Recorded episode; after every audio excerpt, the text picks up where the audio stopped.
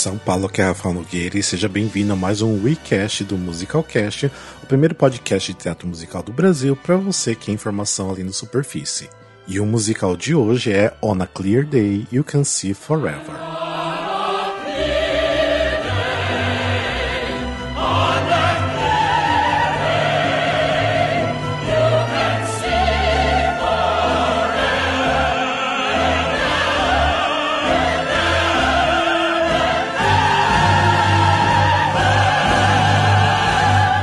Musical On Clear Day You Can See Forever estreou em 1965 no Mark Halligan Theatre e fechou depois de 280 apresentações e 3 previews.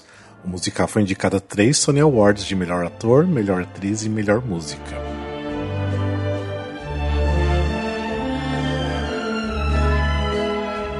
O musical tem composições de Burton Lane, que é o mesmo compositor do musical Finian's Rainbow, e o letrista e o book é o Alan J. Lerner, que é do My Fair Lady, Gigi, Brigadoon, American Paris e outros sucessos da Broadway também.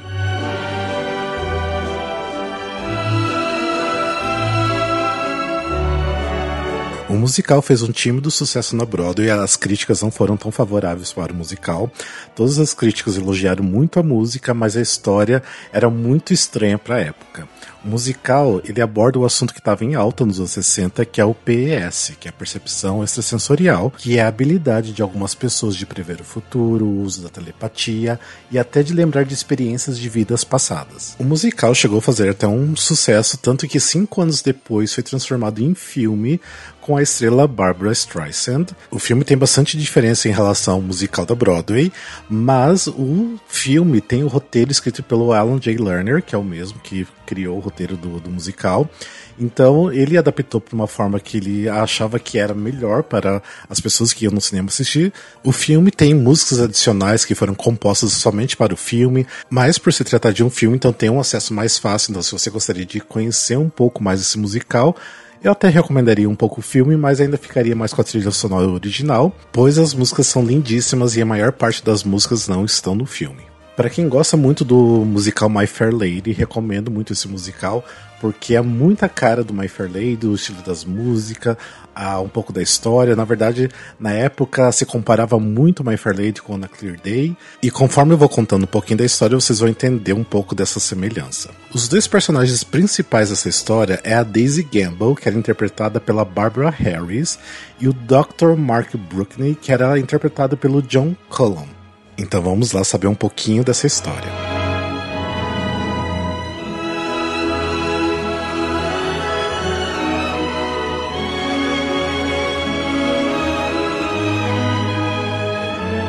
O musical, depois da abertura que vocês estavam escutando aqui, começa com a cortina se abrindo e lá está o, o Dr. Mark Brookney, que ele é um psiquiatra e um hipnotista.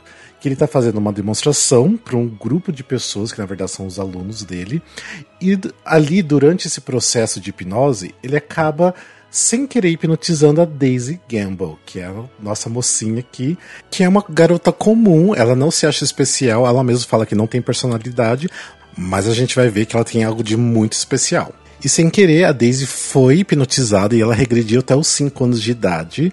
E o Mark, né, o Dr. Mark, ele fica espantado com a facilidade que ela teve de ser hipnotizada, porque ela foi indiretamente. Na verdade, era uma outra pessoa que estava sendo hipnotizada, e só dela estar sentada ali prestando atenção, ela acabou sendo hipnotizada também. Só que a Daisy, ela tem um, um, grande problema com cigarros. Ela fuma muito, ela é daquele tipo de pessoa que fuma um atrás do outro. Ela mesma fala que fuma cinco maços por dia. Então ela pergunta pro Mark se ela poderia conseguir deixar de fumar se ele hipnotizasse ela, usar algum tipo de tratamento para ela deixar de fumar. O porquê? Porque o seu noivo, o Warren, ele vai ser entrevistado para uma vaga de emprego que dará muitos benefícios para ele, uma estabilidade financeira, até o fim de vida deles.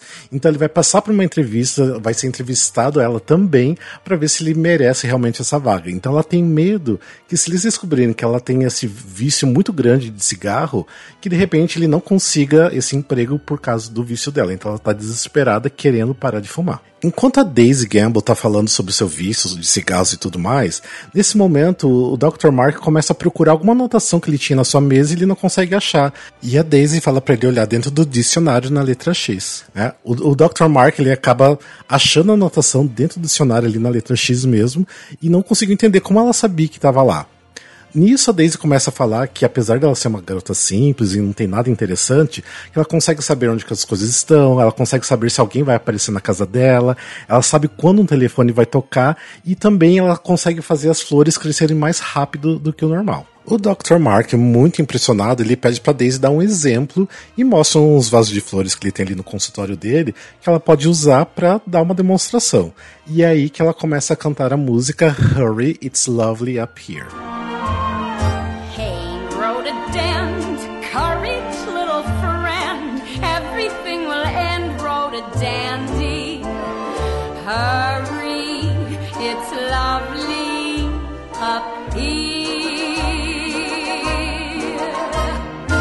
Nessa música ela dá várias referências sobre flores, ela fala o quanto ela espera que cresça porque ela está ansiosa para ver as flores, ou seja, e ela consegue realmente o Dr. Mark fica espantado, né, por esse poder que ela tem de, de, de falar com as flores e fazer elas crescerem mais rápido também.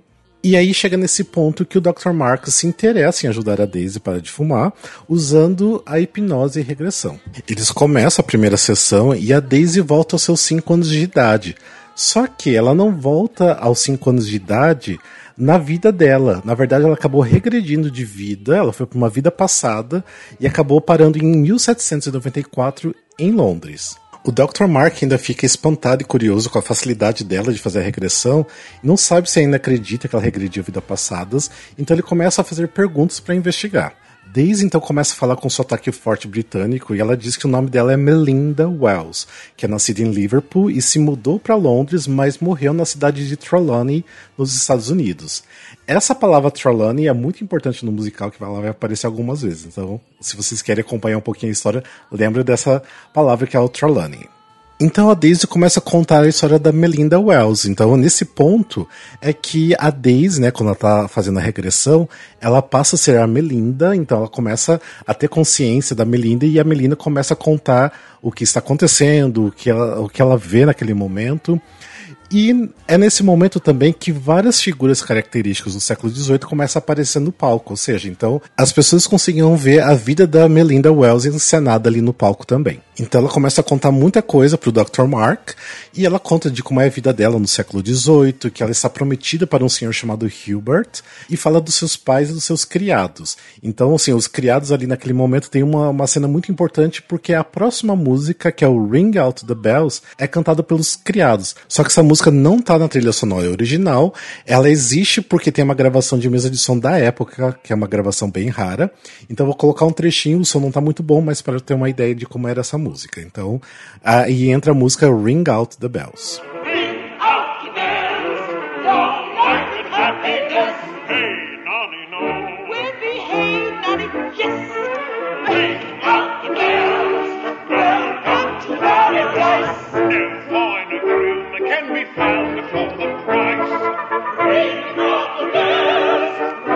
A música Ring Out the Bells fala sobre a alegria de servir a Melinda e que logo ela receberá um título por se casar com o Hubert. A Daisy ali, como Melinda, ela segue narrando os preparativos do casamento dela e ela chega num ponto da conversa que ela conta que ela se recusou de se casar com o Hubert e ela estava apaixonada pelo Sir Edward e que o Sir Edward está pedindo ela em casamento. E aí é nesse ponto que ela começa a cantar a música Tozy and Kosh.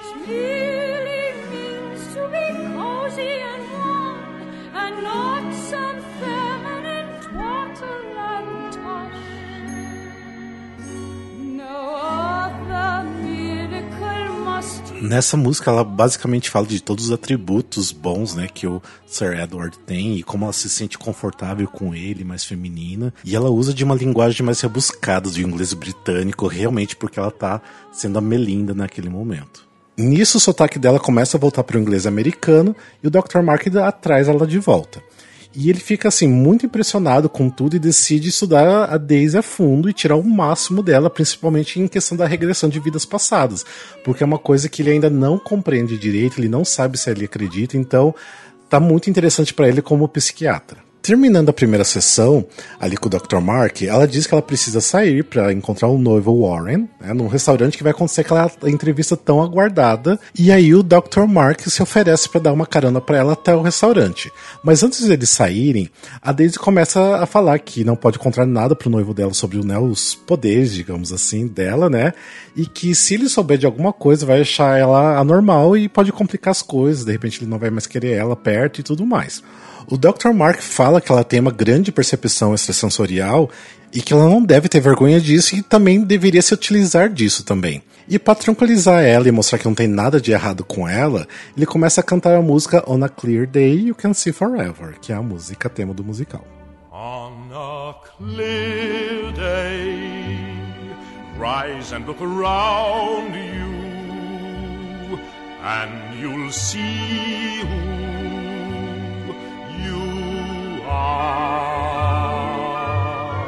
on a clear day, how it will astound you. A próxima cena acontece no rooftop do prédio da Daisy. Lá ela tem muitas flores, tem um jardim, e ela tá lá com seus amigos, conversando, cantando, e o seu noivo, Warren, ele chega pedindo desculpas que a reunião da empresa foi cancelada e ela, ele não conseguiu entrar em contato com ela, e por isso que deu bolo nela no restaurante, então ele não apareceu no restaurante. Só que ela disse que também acabou não indo porque esqueceu. Na verdade, ela meio que tava mentindo que esqueceu, mas na verdade é porque ela tava com o Dr. Mark. E ele fica meio transtornado com isso, porque era muito importante essa reunião, então, ou seja, se tivesse acontecido realmente essa reunião, ela não teria aparecido. E ele começa a falar de todos os benefícios que essa empresa daria, de como seria importante para eles, de como que esse contrato iria dar tipo uma segurança vitalícia para eles. E eles saem então transtornados dali e ela continuou conversando com os amigos, só que os amigos querem realmente saber onde ela estava então ali na, naquela noite, porque ela não apareceu no restaurante, né? Então ela diz que ela estava num passeio de barco ao redor de Manhattan, mas em nenhum momento ela cita que ela estava com o Dr. Mark, né? Ela até diz que estava a bordo do, do barco SS Bernard Cohen e tanto que o nome da música que eles começam a cantar é On SS Bernard Cohen. Come see the sights, said he. New York in lights, said he. Said I, it might be amusing. Next thing I knew,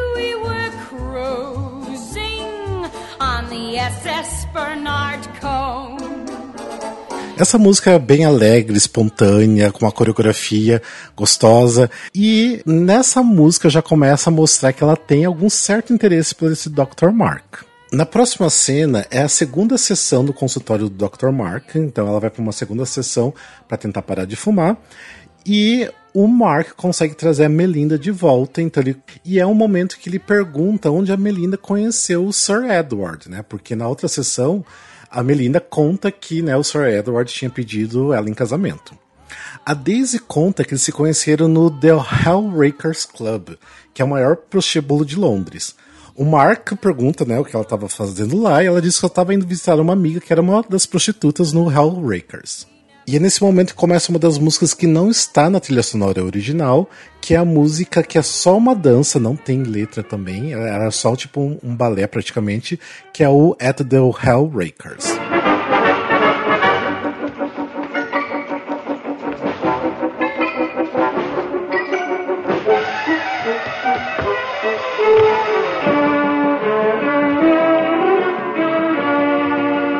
Essa cena de balé mostra um jardim com muitas pessoas se divertindo e também mantendo relações sexuais, ou seja, tentando criar esse ambiente né, do prostíbulo. No meio dessa cena, a Melinda tá por lá, né? Porque ela foi visitar a amiga dela no prostíbulo e ela vê o Hubert, que é aquele cara com quem ela iria se casar. O Hubert acabou ficando totalmente desconcertado e como ele estava com raiva dela de ter né, negado o pedido de casamento dela, ele resolve ir pra cima dela. Ele agarra ela e não quer largar dela de jeito nenhum. E ela faz o máximo para conseguir sair dali. Até que aparece o Sir Edward. Ele tá aparentemente bêbado. E tá segurando uma espada e vai para cima do Hubert e fala pra largar dela porque é a irmã dela. Lógico que ele tá mentindo, né? Que é só pra uma forma de fazer ele largar a Melinda. Então é aí que o Sir Edward começa a cantar a música Don't Tamper with My Sister. Carry on, old man. Do your best to do your worst, any sort of plan.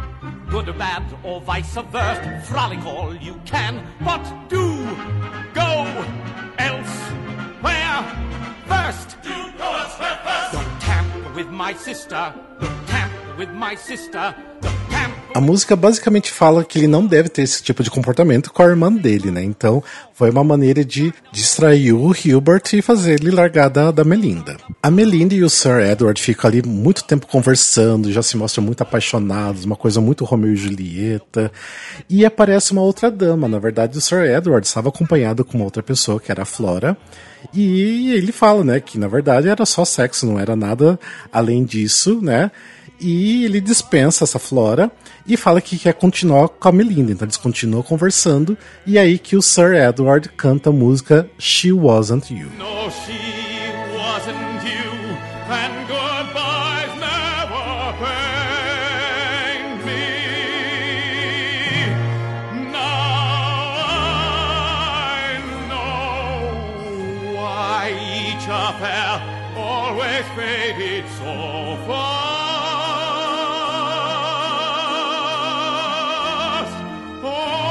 Nessa música She Wasn't You, ele canta, né, sobre como aquela outra mulher não tinha nada a ver, né, com ele e que ela não é nem nada perto da Melinda. Terminando essa música, dizendo ela continua conversando muito, principalmente em relação ao casamento. Já estão falando sobre casamento e também sobre o dote que ele precisaria pagar para casar com ela.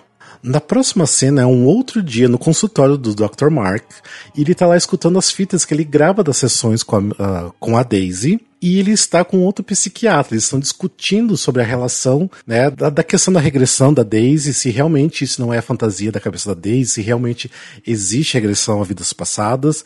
E ao mesmo tempo que o Mark acha que pode ser fantasia da cabeça dele, ele quer muito acreditar que a Melinda existiu e que tudo é verdade. Nisso eles começam a discutir muito, o psiquiatra, né, o colega dele sai, depois dessa discussão, e o Dr. Mark começa a cantar a música Melinda.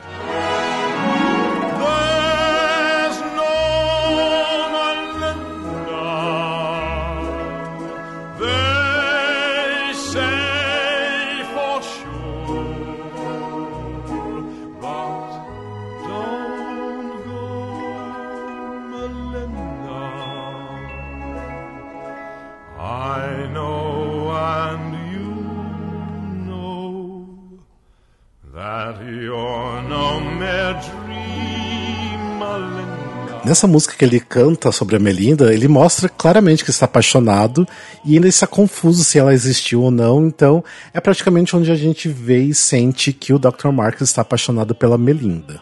No final da música, a Daisy entra no consultório desabafando que não se sente uma mulher interessante pro Warren, que, não, que ela não tem personalidade nenhuma, e eles começam uma outra sessão de regressão e o Mark traz a Melinda de volta. Daí ele começa a se mostrar muito empolgado com a situação e o quão apaixonado ele tá pela Melinda. E aí a Melinda começa a narrar uma briga que teve com o Sir Edward. Daí já isso é um pouco depois, que eles já se casaram e tudo mais. E a Melinda começa a falar que ela está abandonando tudo e ele também para ir para Boston no navio chamado Trelawney. Então é aquele nome que eu tinha falado lá no começo. Então o nome do, do navio é Trelawney. O Mark fica apavorado com esse nome, pergunta pra Melinda se tem certeza desse nome, né? Porque era tipo o nome de uma cidade que ela tinha comentado que ela tinha morrido e estava enterrada nessa cidade também. E no fundo do palco aparece pessoas embarcando no Trelawney e o navio partindo. O Mark começa a ficar desesperado, perguntando se ela chegou em Boston e ela não responde. Então ele começa a perguntar muito e ela não responde nada. E o Mark começa a cantar de novo a música Melinda e, mas é meio que no momento de desespero, de um pesadelo. E quando ele termina de cantar né, um, um trechinho do Melinda, ele cai em si, né, vê claramente o que está acontecendo, ele vê que está tudo bem, que a Daisy está ali no sofá do lado dele, mas ele ainda está naquele desespero de saber que a Melinda morreu naquele momento ali. E ele finalmente acorda a Daisy.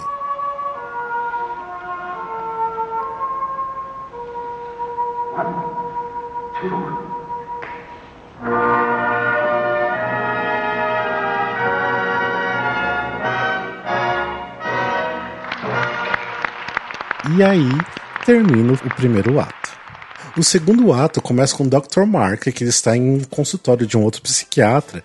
Eles recebem a visita de um empresário grego milionário, o Sr. Kriakos. Então, o Sr. Kriakos aparece falando que ficou sabendo do trabalho do Dr. Mark em regressão e precisa de uma ajuda dele. E o Mark se recusa porque ele não acredita totalmente nisso, só que o Sr. Kriakos lhe traz provas de que a família do Hilbert, aquele Hilbert da Melinda, morreu indo para os Estados Unidos no navio chamado Trelawney. E aí o Sr. Kriakos, ele fala, ah, então se você consegue trabalhar com vidas passadas, então provavelmente você consegue saber também sobre as próximas vidas futuras. O porquê que ele queria saber muito disso? Porque ele queria deixar todo o dinheiro dele para a próxima reencarnação dele. Então basicamente isso aqui é uma, uma cena inteira, né, sobre o Sr. Kriakos querendo convencer o Dr. Mark a tentar ajudar ele a saber quem seria o próximo, quem seria a próxima reencarnação dele para ele deixar todo o dinheiro dele. Que é quando ele começa a cantar, né? O Sr. Kriakos começa a cantar a música When I'm Being Born Again. That's because it's me inside there, feeling happy when I am born again.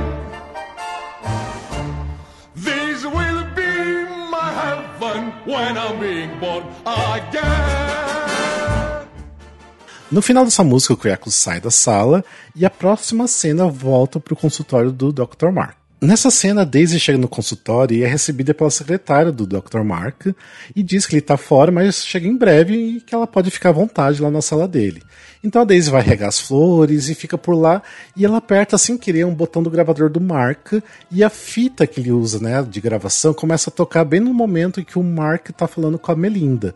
Então ela começa a escutar todas as gravações que ele tem feito com ela e nesse momento que fica muito claro para Daisy que ele está utilizando das regressões para ele ficar próximo da Melinda, porque ele tá apaixonado pela Melinda. E é nesse momento que a Daisy começa a cantar a música What Did I Have That I Don't Have? What did I have that I don't have? What did he like that I lost track of? What did I do that I don't do the way I did before? What isn't there that once was there?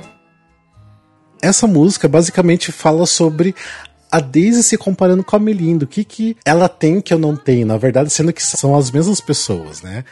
E aí, quando a cortina se fecha e se abre para a próxima cena, aí já estamos de novo no rooftop do prédio da Daisy. E o Warren aparece falando que a empresa queria entrevistar ele, já não, não, ele já não tinha mais interesse nessa empresa, e uma outra apareceu bem melhor, com mais benefícios, e aí que ele começa a falar sobre todos esses benefícios, sobre aposentadoria e tudo mais. E o Warren começa a cantar a música Wait Until We Are 65. 10, 20, 30, then we're 40, wait till we're 65. No need to hurry, not a worry left but to keep alive. Not another premium to pay. All we've got to do now is play and play. Six years or seven, then to heaven me first. E a música é basicamente tudo o que ele sempre só sabe falar. Falar sobre os benefícios, de como eles vão estar felizes e aposentados aos 65 anos de idade. E é uma música feliz, tranquila, que mostra que eles estão tudo bem e vai ficar tudo bem também. Terminando a cena, o Warren sai do rooftop da Daisy e logo depois chega o Dr. Mark querendo saber por que ela não atende os telefonemas, querendo saber por onde ela anda. E ela conta que sabe tudo sobre a Melinda, né? Que ela fala que escutou todas as gravações e os dois começam a brigar muito e ela pede muito pro, pro Dr. Mark sair do rooftop dela. Ele tenta explicar que tem evidências, que tudo que ela contou talvez seja verdade, que existiu realmente uma Melinda, e ele precisa continuar a estudar ela a fundo para provar que a reencarnação existe. E aí os dois continuam ainda brigando muito até que a Daisy finalmente expulsa ele da casa dela.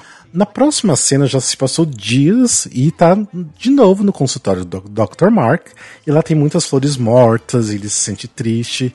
Então aí ele decide usar a telepatia para se comunicar com a Daisy e pedir para que ela volte para ele. Então ele começa a cantar a música Come Back to Me.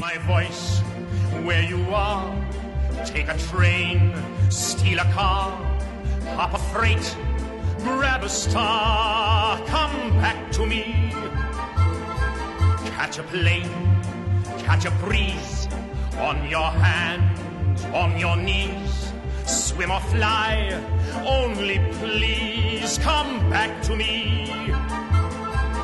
A música basicamente fala o que ele precisa fazer para ela voltar, né, para ele, e também de inúmeras formas, né, que, ele, que ela poderia fazer para voltar para ele. Quando ele termina a música, o Warren aparece no consultório procurando a Daisy, dizendo que precisa dela para aquela reunião para conseguir o trabalho na nova empresa. Eles conversam um monte e aí Dr. Mark começa a falar sobre a percepção extrasensorial da Daisy. Só que eles também começam a brigar um pouco, o Warren não acredita e resolve sair buscar ajuda de uma outra pessoa. Aí o Dr. Mark vem para uma reprise da música Come Back to Me. Hear my voice through the din, feel the waves on your skin, like a call from within. Come back to me. No final dessa reprise, a Daisy aparece no consultório correndo, pedindo para ele parar de incomodar ela, porque nem consegue dormir direito, porque tá ouvindo a, a, voz dele, e ela nem pode ir pra polícia porque não vão acreditar nessa história louca dela, né? E ela também diz que comprou uma passagem de avião, que quer ir embora para não ficar mais perto dele, e ele tenta convencer que ela precisa muito ficar. E ela ainda continua dizendo que ela não se consegue se convencer que ela é tão interessante, ela fala que não tem nada especial nela, e que ela não é igual a Melinda, e ele tentando sempre convencer o contrário, mostrar que gosta dela, só que ela decide realmente fugir e ir pro aeroporto. Então essa cena acaba e a próxima cena já é no aeroporto. E nessa cena a Daisy está discutindo com a sua amiga Muriel e ela tá com um pressentimento muito ruim que esse avião vai cair, que não vai dar certo essa viagem, e elas começam a discutir muito, isso começa a causar uma confusão geral no aeroporto, todo mundo brigando e que não sabia o que está acontecendo, e a Daisy começa a tentar impedir que esse voo saia. Até que daí, do nada, chega o Mark, encontra a Daisy no aeroporto, e naquele momento que o Mark chega, é anunciado que o embarque deve ser feito imediatamente. E que o nome do avião é The Trelawney. Então tem essa ligação do navio, do barco, da, da cidade que ela morreu, onde está enterrada, que é o mesmo nome também. Aí, quando é anunciado que o número do portão e que o avião é da Trelawney, começa uma música de mistério e drama e começa a entrar figuras do século XVIII no palco e logo depois eles somem. E aí, nesse momento, a Daisy entra em transe e começa a ver claramente que o navio e o avião têm o mesmo nome e ela consegue ligar as histórias dos fatos. E daí é nesse momento que logo depois o aeroporto anuncia que o voo foi cancelado porque acharam uma falha mecânica no avião e que daí todo mundo seria transferido para outro voo. Nesse momento, o Mark e a Daisy se olham e o Mark diz que ela está predestinada às estrelas e que ela é muito especial. E a Daisy naquele momento consegue compreender o quão especial e importante é o sentido dela. Então eles saem de mão dadas até o fundo do cenário, com o coro cantando uma reprise do On a Clear Day You Can See Forever.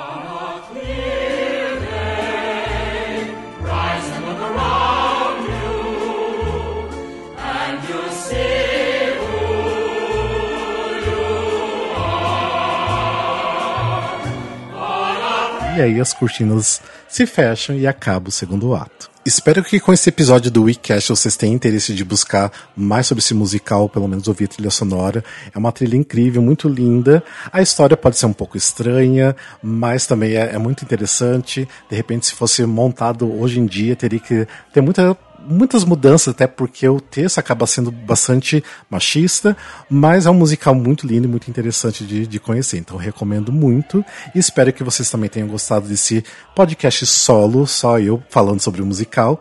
Mas antes de ir embora, eu só quero agradecer algumas pessoas, são nossos assinantes do Catarse, que é a Verônica Oliveira, Gabriel Fanaia, o Gabriel Sotero e a Michelle Bernard e todo o restante que assina também o nosso Catarse. Se você quiser também ajudar a assinar nosso conteúdo, vá lá no catarse.me barra musicalcast. E não esqueça também aqui nas descrições que tá tudo aqui certinho, as nossas redes sociais, Instagram, Facebook e e-mail, tá bom? Espero que vocês tenham gostado e conheçam o On a Clear Day You Can See Forever. Beijos!